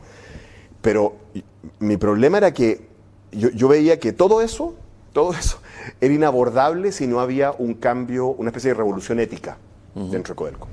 Y el instrumento que me permitía hacer eso era el nuevo gobierno corporativo de Codelco. Por eso es que está en ese capítulo sobre eh, independencia, porque en el, en el Codelco antiguo, con el, con, cuando, cuando el directorio lo componían ministros, y esto era una repartija a cargo, era imposible hacer lo que yo hacía. El nuevo gobierno corporativo me permitió hacer una, una, varias cosas eh, para reformar eh, para eliminar básicamente lo máximo posible la corrupción en Codelco. No la eliminé por completo, y sigue habiendo, por supuesto, pero, pero, pero tengo que decir, digamos, de que las reformas que hicimos junto con mis colegas directores y directoras eh, fueron tan sustantivas que fuimos premiados internacionalmente. Eh, se nos premió en una, organización inglesa, nos, calificó como la empresa pública mejor gobernada del mundo a, partir de la, de la reforma. Y bueno, y, también fueron peligrosas las reformas, como todo el mundo sabe. Me tocaron, me tocaron algunas cosas bien complicadas. Entonces, para mí fue un enorme orgullo. Y la, cosa a la que quiero, de, la, que me refiero en, ese, en, ese, en, el, libro, ¿no es cierto?, tiene que ver con, em, con un mecanismo que yo no, yo no hallaba cómo solucionar. Y el mecanismo era muy simple. El mecanismo era que todas las personas que habían estado a cargo de Codelco me advirtieron de que apenas yo asumiera, me iban a empezar a llamar personas para pedirle pega. Eh, a sus familiares o amigos o operadores políticos. Y, y, bueno, y, bueno, y, yo decía, ¿y qué haces tú? Bueno, tenéis que administrar eso, me dijeron. Decían. Bueno, y yo no voy a administrar nada, porque para mí esta es la, empresa que es el legado de Allende. Uh no la voy a estar regalando a, amigotes, no. Entonces, lo que establecimos fue un mecanismo inspirado, como, tú, como, como dice en el libro, en, eh, en una, una de las historias de la, de la Odisea, ¿no es cierto? La famosa historia de... Las sirenas y Ulises. Las sirenas y Ulises, ¿no es cierto? En que eh, Ulises, cuando está en sus amoríos con la bruja Circe, una bruja hermosa y, y malévola. Que convertía a los hombres en chancho. En chancho, claro. Le- ella le dice que en su ruta de vuelta a Ítaca eh, va a pasar por una isla que supone que es Capri. la tradición eh, dice que es Capri, un hermoso lugar, ¿no? Eh, en que hay unas sirenas que cantan y seducen a los, a los, a los, a los marineros y que cuando llegan los marineros a ver cómo es la cosa, eh, bueno, chocan contra las, las- las piedras. A todo esto yo en algún momento leí un libro sobre mitos griegos eh, eh, que, que trataba de hacer como la sociología de los mitos y aparentemente esto era un truco de piratería clásico del Mediterráneo. Básicamente ponían ahí unas chiquillas en la playa ¿no? y como los, los barcos siempre costeaban, porque Sí, en esa época no sí. se metían, los marineros decían, ¿no? Aquí, ¿no? Y se bajaban y estaban... Oye, ¿y, cu- y- y cuáles eran los cantos de sirena aquí? Los ¿Era cantos de el canto del clientelismo? El clientelismo, así es. Entonces, ¿qué es lo que, qué es lo que establecimos? Pasamos un- una regla en el directorio de Codelco eh, que obligaba a todos los directores, eh, no sé si está vigente todavía, espero que sí, eh, a reportar a viva voz en el directorio y que quede en acta cualquier solicitud de pega, remoción de pega, ascenso o asignación de contrato. Y lo, lo seguimos, lo seguimos al pie de la letra. Y eso hacía que cuando me llamaban algunos parlamentarios, yo les decía, tengo esta regla. Si tú quieres... Una transparencia que debe haber chocado con una cultura... O sea, lo que hacían es que De me- primero, primero me insultaban hasta mi abuela, digamos, ¿ya? Y después lo que hacían era hacerme algún tipo de, de- de- cosa política en que me trataban de hacer alguna zancadilla, obviamente. Pero, pero, pero la realidad es esta. Cuando yo entré a Codelco, como el 20, 15, 20% del, de la- del presupuesto de Codelco se asignaba directamente, sin licitaciones. Cuando yo salí de Codelco, ese número era menos de 1%. Tú conociste el Estado ahí. Bueno, conociste una parte del Estado Sí. eh, y el Estado en Chile tiene eh, muchas Muchos problemas. dimensiones, muchas cabezas, etcétera. Y tú planteas por ahí algo interesante que dices que tal vez una parte importante del malestar que se manifestó en, la- en el estallido del 2019 y poca gente ha hablado de esto tiene que ver con un Estado ineficiente, clientelista, todo lo que estamos describiendo, con el que se encontró la gente. O sea, y que mientras no se aborde eh, eh, la reforma de ese Estado, pero tú, tú haces un giro que lo, lo haces distinto que, que el discurso tradicional de la derecha, que es sacar la grasa al Estado. Si no se aborda eso, es un te- si no queda ese tema pendiente, A ver, dos cosas. Primero, yo creo que en todo lo que se ha escrito sobre el estallido social, eh, yo encuentro, con la disculpa a mis colegas intelectuales y todo lo demás, de, encuentro que hay un poquito de autocomplacencia. O sea, que ve- ve- veo a la gente derecha haciendo como diagnósticos que serían como esperables de su parte y gente de izquierda haciendo diagnósticos esperables de su parte. O sea, cosas que podrían haber escrito antes del estallido, en- en ambos casos. Y yo creo que hay un hecho como crítico acá, ¿no? Y es que buena parte del estallido eh, fue dirigido a destruir infraestructura y empresas públicas, al, al metro en particular. Eh, y mi experiencia de conversaciones y conversatorios post-estallido en poblaciones, con grupos del mundo del trabajo, etcétera, era que cuando uno le decía a la gente, ¿qué es lo que a usted le molesta? Dígame el listado. Sí, a veces era un problema con una empresa privada, a veces. Pero centralmente era con empresas del o o organizaciones del Estado. El problema era la indignidad del consultorio. El problema es que la calle está llena de basura. El problema es que el colegio de mi hijo es malo y que los profesores no cumplen. Entonces, el problema es que el trato que me dan, que es indigno cuando voy a hacer un trámite al servicio civil. Entonces, entonces, el problema es que no hay un transporte público decente. Entonces eran problemas del Estado, ¿no? Y me parece que, eh, bueno, no hemos querido abordar eso. Si la izquierda pretende un proyecto de desarrollo en que el Estado tiene un rol central, necesita un Estado competente. Y ese Estado competente no es un Estado lleno de clientelismo y favores y contratos para mis familiares y mis amigos. Ese Estado es una organización que se gestiona con los mayores niveles de eficiencia y excelencia en beneficio de las ciudadanas y los ciudadanos de Chile. Y a mí me parece que ese, ese discurso está completamente ausente. Esto es completamente diferente, como tú bien aludiste, del clásico, mon- la clásica monserga, diría yo, Ya. de la derecha, que además la encuentro súper ofensiva, honestamente. Esto de que hay que eliminar la grasa. Como si los trabajadores del Estado fueran, los trabajadores públicos fueran grasa. No, señor. Los trabajadores del Estado son servidores públicos a, las- a los que no se les trata adecuadamente y con los cuales hay una relación cínica, en las cuales en muchos casos sus contratos son irregulares, sino derechamente ilegales de acuerdo a las normativas laborales existentes, y sin embargo se tolera. Fíjate lo siguiente, Cristian, los trabajadores del Estado chileno negocian colectivamente, incluso con huelga, y sin embargo eso es ilegal. ¿Qué es eso? Los propios trabajadores del Estado, a los que se les pide ¿no? ser quienes, eh, digamos, hacen que los demás cumplamos con las reglas eh, de la ley, no se cumplen las reglas con ellos mismos. ¿Cómo van a cumplir las reglas con los privados? Mm. Entonces, lo que yo digo es, si queremos realmente un modelo de desarrollo en que el Estado tenga un rol, la reforma del Estado es esencial, pero esa reforma, por supuesto que tiene que ver con mayores niveles de eficiencia y capacidad de gestión en el Estado, que si alguien se mete al Estado a flojear y a no hacer su mm. trabajo, por supuesto que hay que despedirlo, obvio. Pero también tiene que ver con establecer una carrera de servicio civil digna y que no esté sujeta a, los, a, los, mecenazgos políticos, que sea una cuestión meritocrática, que hagan, lo, que hagan las personas que pasan por esa carrera, que no dependa de quién te está protegiendo y quién te hace el favor, como no es hoy en día. El balance, aquí hay un nuevo gordiano. Muy complicado. En el Estado. Tu balance, ya tenemos el borrador de la Constitución, porque aparece la palabra Estado muchas veces, aparece mucho el Estado, aparece un protagonista. Eh, algunos dicen que hay un exceso de estatismo en esta nueva Constitución. ¿Te parece resuelto ese tema? ¿Te parece que está enunciado en alguna parte, siquiera vislumbrado como un problema central? Eh, contra tengo que decir que a mí, a mí se me invitó para hablar de este tema, de reforma del Estado, a la comisión que lo tenía a cargo, y por lo que he visto en alguno de los apartados que ellos introdujeron, hay algunos conceptos que yo eh, les propuse. ¿Ya? Eh, por ejemplo, el hecho de que se, establezca con claridad y bien normal la negociación colectiva pública, pero no estoy convencido de que esta constitución em, induzca un proceso de reforma del Estado con la profundidad que yo creo que es necesario. ¿no? Em, que, genere un Estado em, eficaz ¿no? en implementar políticas públicas y una estrategia de desarrollo para territorios, para regiones, para barrios, para las personas. No estoy convencido de que hayamos llegado ahí, pero reconozco que fui escuchado, por lo menos, en lo que fui a decir a, la, convención.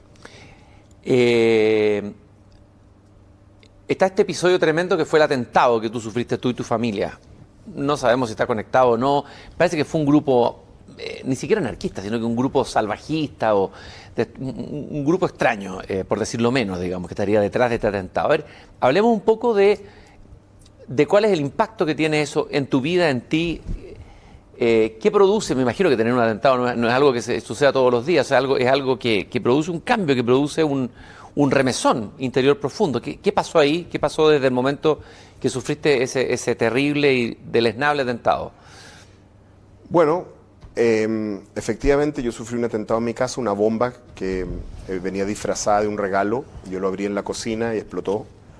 Era una bomba que estaba manufacturada y dirigida por la misma que, colocaron, que la manufacturaron en internet. Su, eh, buscaba asesinarme. eso, es lo que, eso es lo que buscaba. Era una, era una bomba de tubo que tenía. Era una granada hechiza que disparaba unos pernos que se suponía que se tenía que eh, darme en la cara. Y tuve mucha suerte, eh, porque básicamente me explotó y me reventó todo, todo acá el pecho y las manos, digamos, pero no, no me voló ningún dedo, no me voló los ojos, fue un milagro. Y el milagro fue doble porque hay dos personas de mi grupo familiar que se salvaron absolutamente milagro.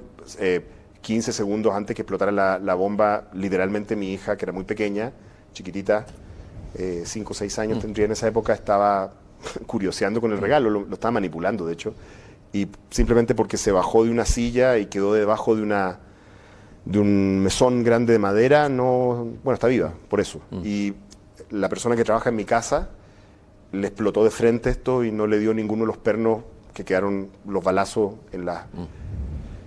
Fue una cosa muy, muy tremenda para mi familia. Em, yo creo que la hemos ido procesando. Tengo que decir, Cristian, que yo pasé por un momento muy oscuro, ¿ah? mm. muy oscuro en los años siguientes. Un momento muy, muy oscuro porque es inevitable que uno se culpe a sí mismo. ¿sí? Yo, yo, yo, yo, he visto gente que ha sufrido cosas, su familia, la violencia que estamos viendo, y es como inevitable que uno se, se culpe y uno diga, ¿qué tengo que yo estar metiendo a mi familia en esto, digamos? Y eso fue muy difícil de procesar. Pero con el tiempo y la reflexión y bueno, los niños además tienen esta gracia que como que se sanan solos, así como que no, tienen como una cosa mágica, como que procesan las cosas, eh, las cosas van quedando atrás. En términos de la justicia, hay una persona que está siendo procesada en este momento, ha sido acusada por la fiscalía. Mi impresión es que las pruebas son bastante contundentes, que fue la persona que lo manufacturó. Aparentemente su posición es que esto lo hizo solo. Me parece bastante poco, poco creíble, pero bueno, pero sí me parece creíble que él, que él es la persona y la fiscalía ha pedido no sé cuántos cientos de años de, cárcel y vamos a ver cómo, cómo anda ese proceso. Em, francamente, yo he, estado haciendo todo lo posible para que eso deje de ser parte de mi vida y de la de mi familia. Em, pero bueno.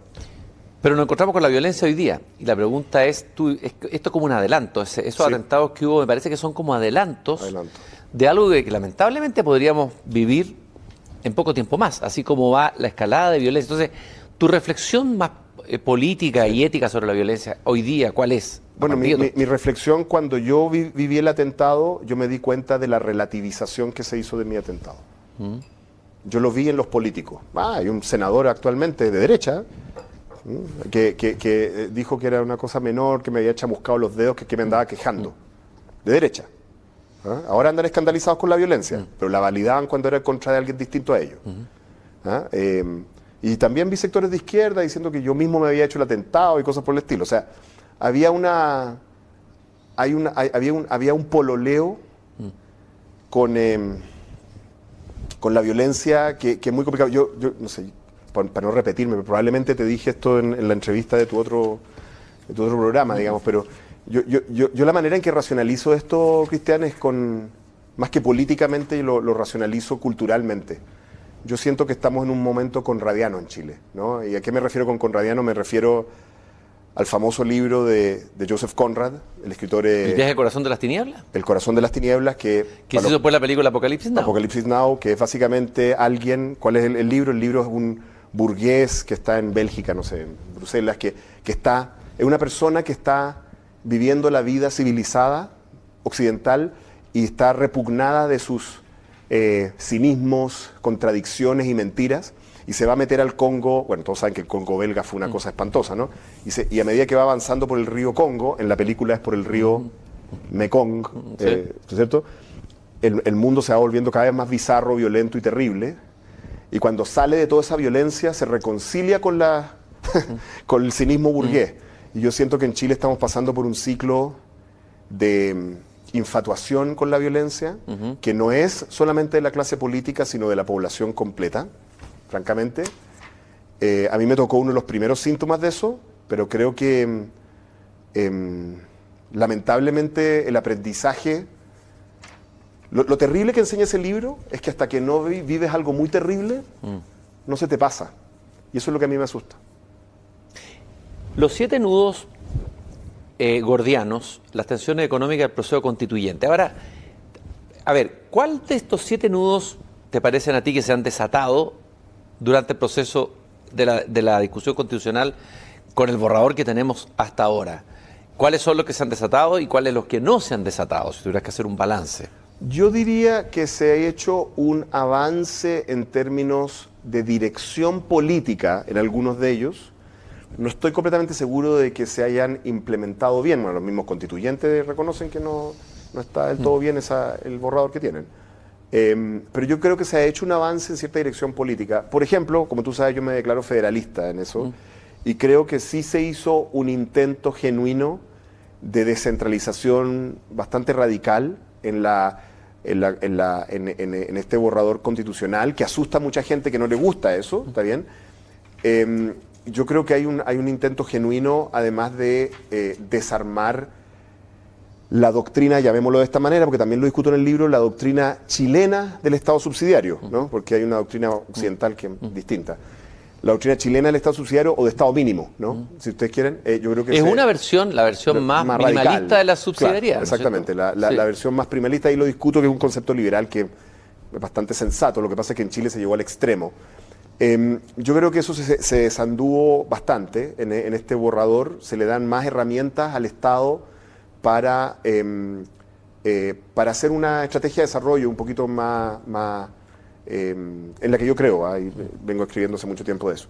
Eh, yo creo que esos dos, esas dos cosas se, se han hecho, pero no estoy convencido de que la manera en que se hicieron, o sea, la manera técnica, por así decirlo, em, la técnica legislativa o constitucional, esté completamente acabada, honestamente. Siento que, siento que hay una parte de esto que se ha, se ha, hecho declarativamente, pero, pero donde, donde la, ingeniería de gestión de esto, ¿no? De, eh, no está completamente bien hecha, ¿no? Em, eh, eso lo, rescato. Y hay cosas que en el fondo no hemos abordado, que, son algunos de estos nudos, ¿no? Yo creo que...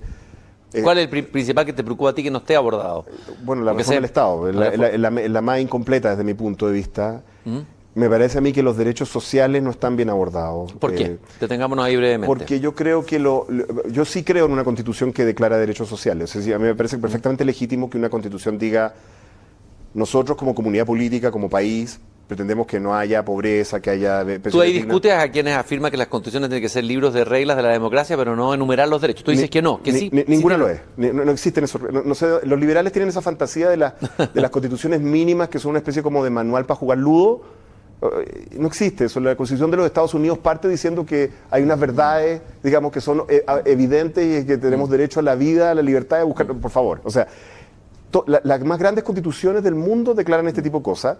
Lo que pasa es que a continuación establecen reglas y mecanismos para que sea la comunidad política la que determine cómo se llega a eso, ¿no? a mí me parece que lo crítico es eso. Lo crítico es, lo crítico es, no que tú digas, aspiramos a un país donde no haya pobreza, donde haya pensiones dignas, donde haya salud para todos, pero, coma, a continuación, ¿no? No me basta con lo que han colocado en la, en la Constitución de, y esto lo determinará la ley. No. No, pues. No, porque la ley, lo determinará cómo, pues, ¿no? ¿Cómo? ¿no? La sala de máquinas, mm. ¿no? Em, las constituciones que están llenas de derechos, ¿no?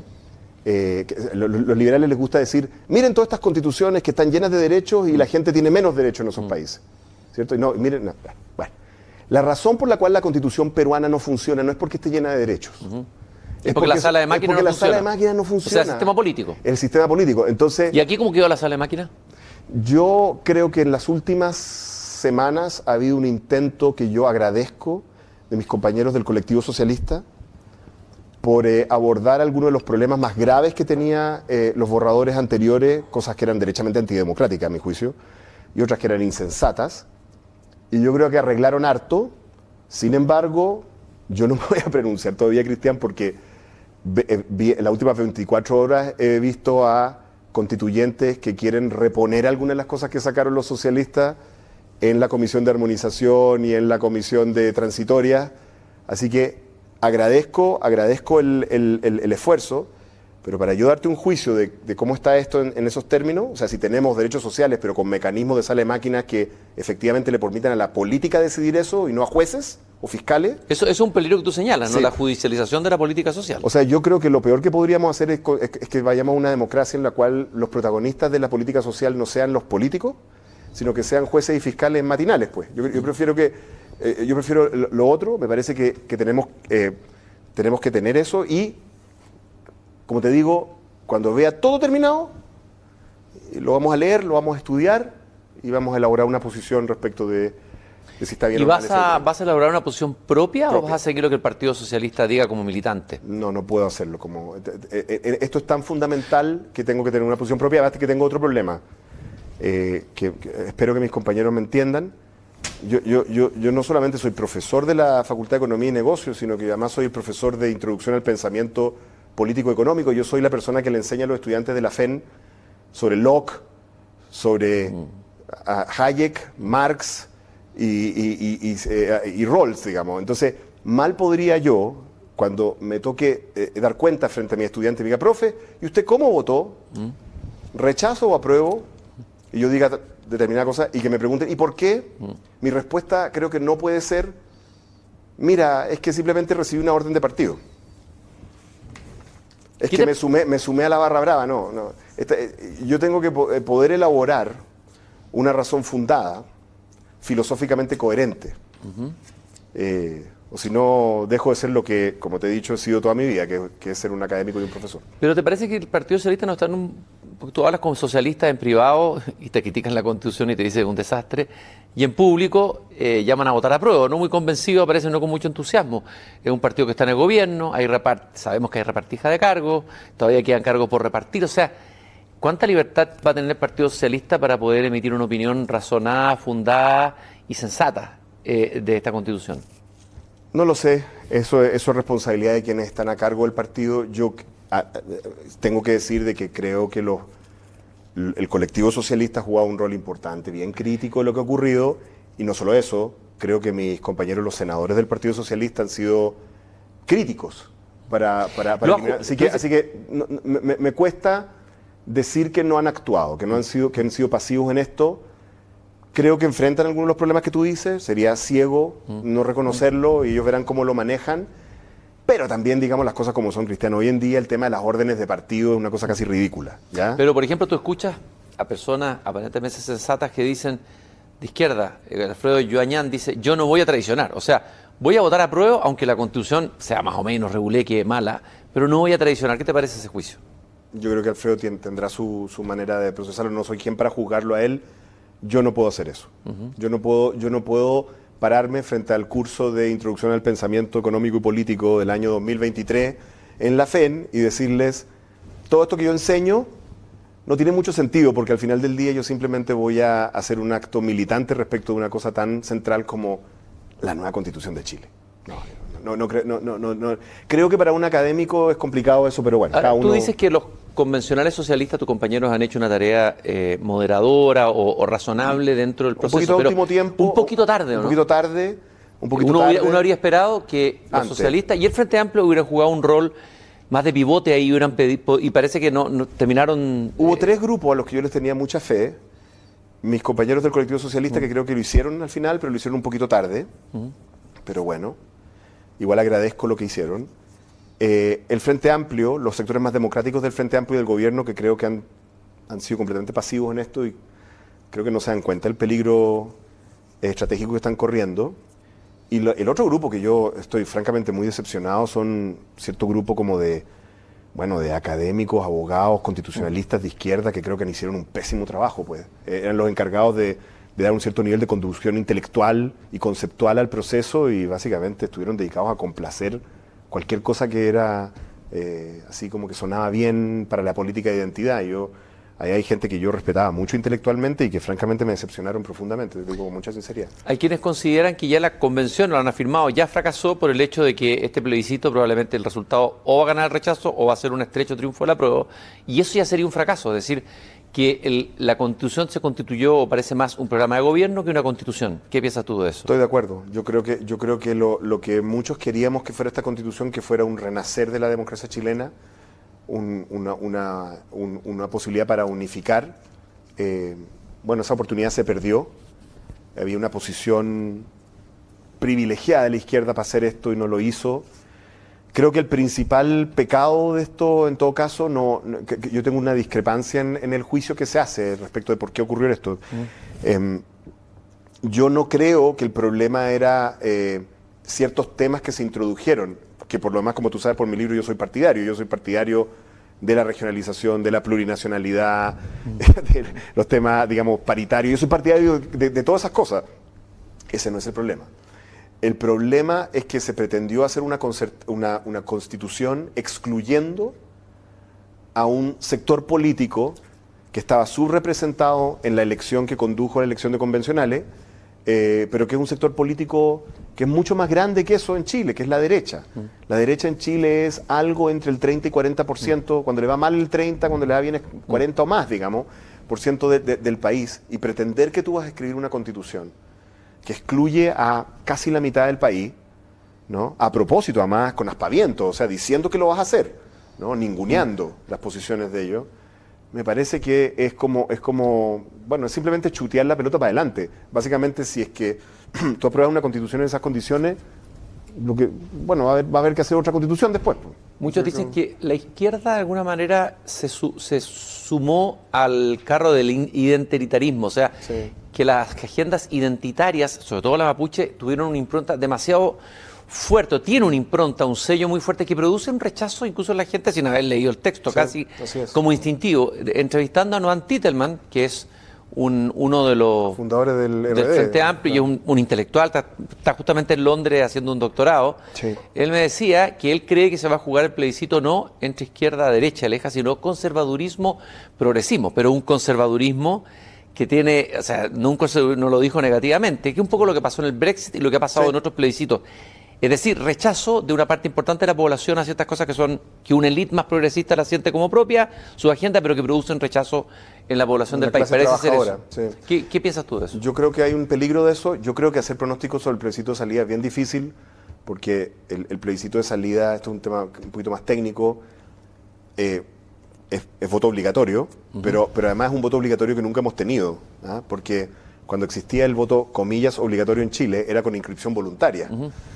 O sea, no era tan obligatorio. Eh, este va a ser un voto obligatorio, obligatorio. Es con inscripción automática, voto obligatorio. No sabemos eh, cuánta gente va a votar y, no sabemos la gente que no ha votado antes cómo va a votar ahora. Entonces, yo, eh, ojo, ojo con eso, Cristian, porque mm. las, las empresas encuestadoras hace algunos años atrás se equivocaban sistemáticamente en las elecciones y fueron capaces de armar modelos predictivos para la gente, eh, para poder estimar la probabilidad de, que alguien vote. Y así lograron hacer estos votos, estas encuestas ahora que le han achuntado, es porque tienen muy buenos modelos de predicción de probabilidad de votar para distintos tipos de personas que manifiesten una opinión. Pero no tienen modelos para predecir quién va a votar en un marco de voto completamente obligatorio. O sea, no saben, no tienen cómo predecirlo. Entonces, yo creo que es completamente impredecible, realmente, o sea, creo que es muy impredecible. Creo que hay un,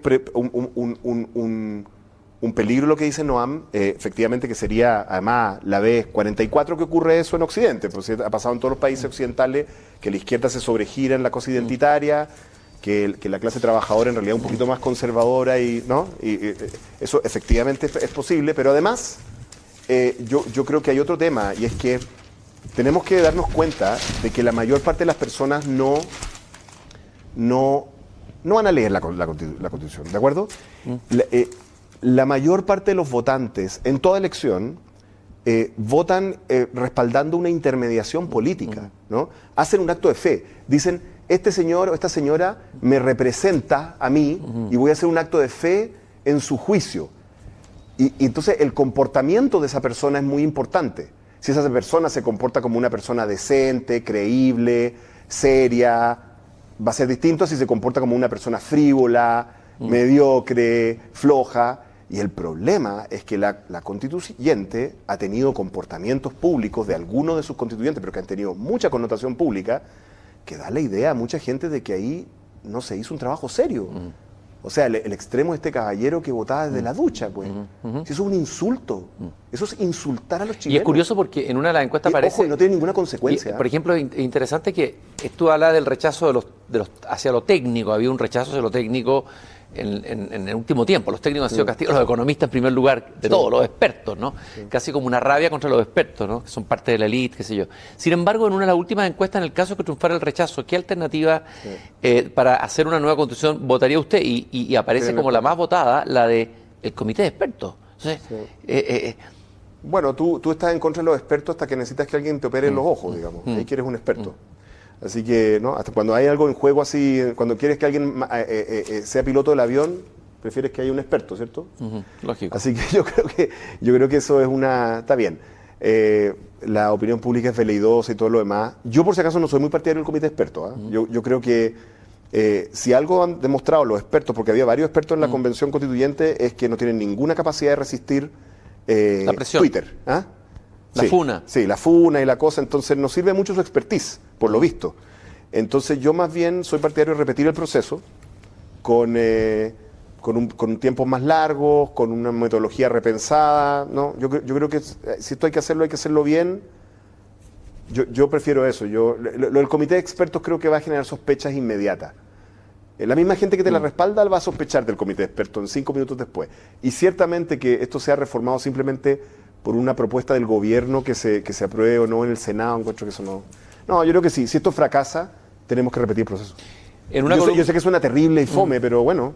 En una columna publicada hoy en el Mercurio por un columnista lúcido que ha escrito libros interesantes, análisis de la Asociación de Chile, Daniel Mansuy, que estuvo aquí también en tu asiento, ahí en persona, dice que el gran, la gran pregunta es no del lado de, qué de qué lado estaremos el 4 de septiembre, si el apruebo o el rechazo, cada uno tendrá que votar en conciencia, sino cómo evitar la fractura total del país la mañana del 5. Es decir, en el cuadro actual, gane quien gane, ese día será el inicio de una nueva disputa que podría durar décadas. Es decir, no se es dramático y llama, invita algo de lo que entendí yo en la columna, en el fondo lograr un acuerdo previo político de todas las fuerzas políticas anteriores, de buscar, eh, de, evitar que se produzca esa, esa yo, yo, yo, soy aún más pesimista que Daniel. ¿Mm? Mira, mira lo que te voy a decir. ¿Mm? Yo creo que eso es cierto, eso sería cierto si es que no estuviéramos viviendo la situación de orden público y de explosión de violencia mm. y de pololeo con Estado fallido que estamos en Chile hoy. O sea, eh, la lógica de la, solución, la, lógica de, la estrategia política actual, de la constituyente y del gobierno actual, si yo lo entiendo bien, es la siguiente.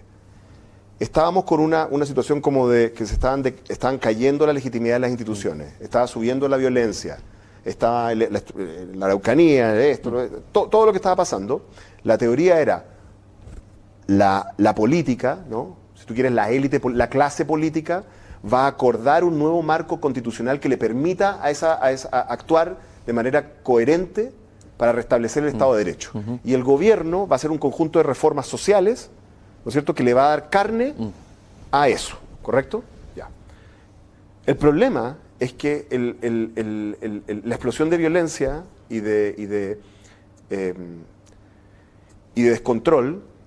La anomia. Está, está, está, está demasiado rápida y por lo tanto eh, eh, va, demasiado rápido, va, a llegar a un punto crítico mucho antes mm.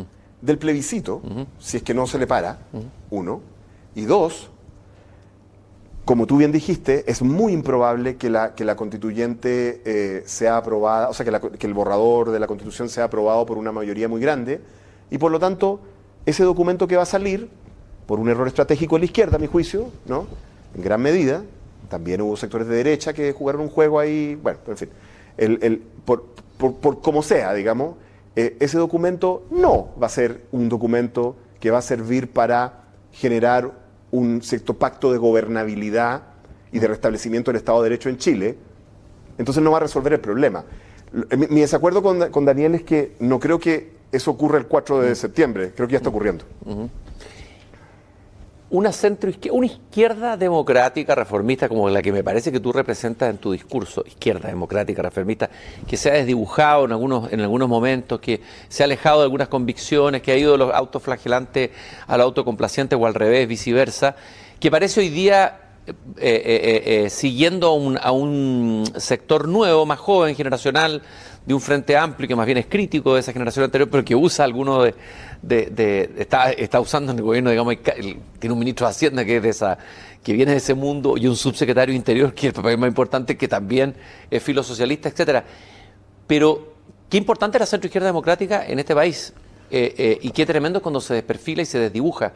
¿Ves algún futuro eh, a esa centroizquierda? ¿Por dónde lo ves? ¿Cuál es el ¿Qué, vislumbre ves de eso hacia adelante? Yo cuando veo a mis compañeros de, del Senado eh, poniendo los puntos sobre la IE, diciéndole la, firme al gobierno, parándole los carros cuando se comportan en forma inapropiada, y siendo a la vez leales con ellos, o sea, ayudando, pero siendo muy duro.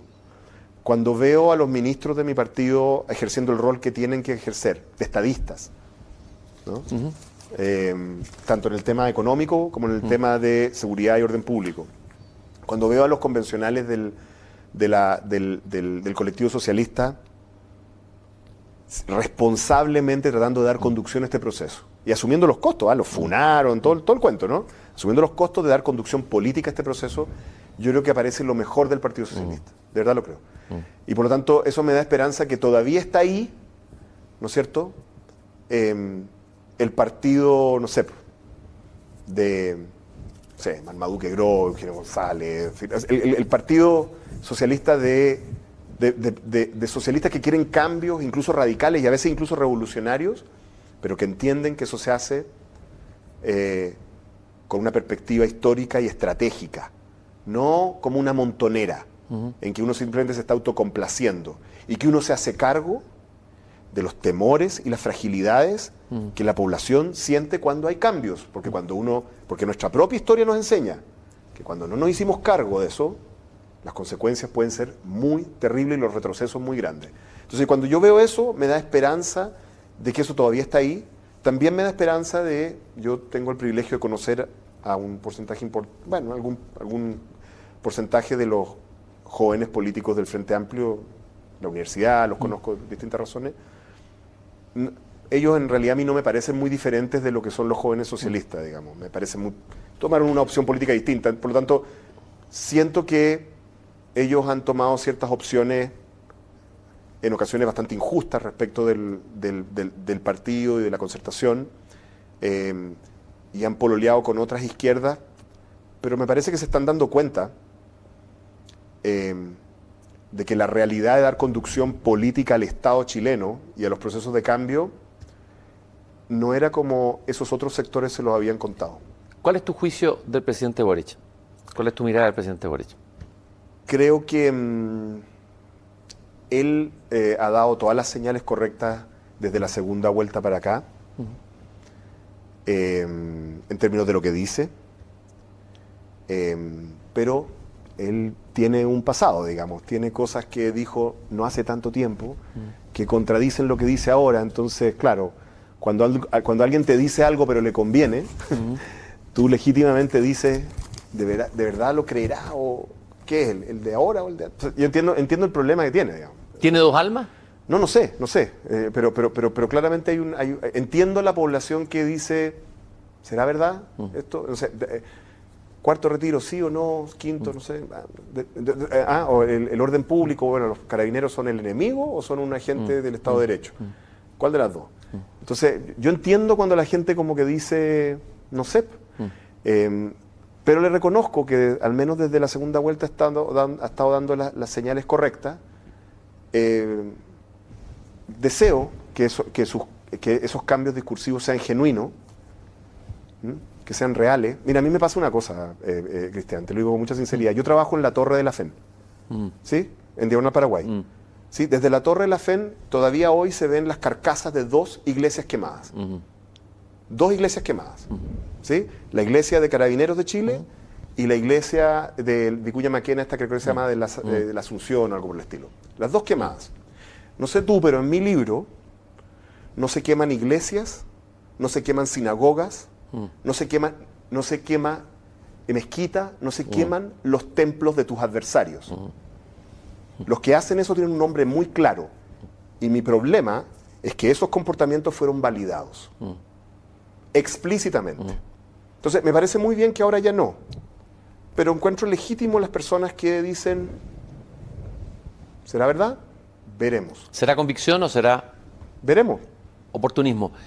Te agradezco mucho, Oscar, este tiempo que nos has entregado en esta interesantísima conversación e invitamos a quienes nos han escuchado y quieren profundizar en algunos de los temas que hemos tratado acá, leer, comprar este libro muy interesante, este ensayo de Oscar Landerrecha, más que se lee rápido porque es un, ensayo breve, pero hay mucho trabajo. Fue, escrito para que fuera breve. Pero, pero con mucho trabajo detrás, editado por Paidós, Siete Nudos. Muchas gracias, Oscar, por haber estado conmigo aquí en, Persona. Muchas gracias, Cristian. Y nosotros nos encontramos nuevamente el próximo domingo a las 19.30 horas aquí en Emol TV, Icare TV y otras plataformas digitales desde este Salón Ticare. Gracias por habernos acompañado.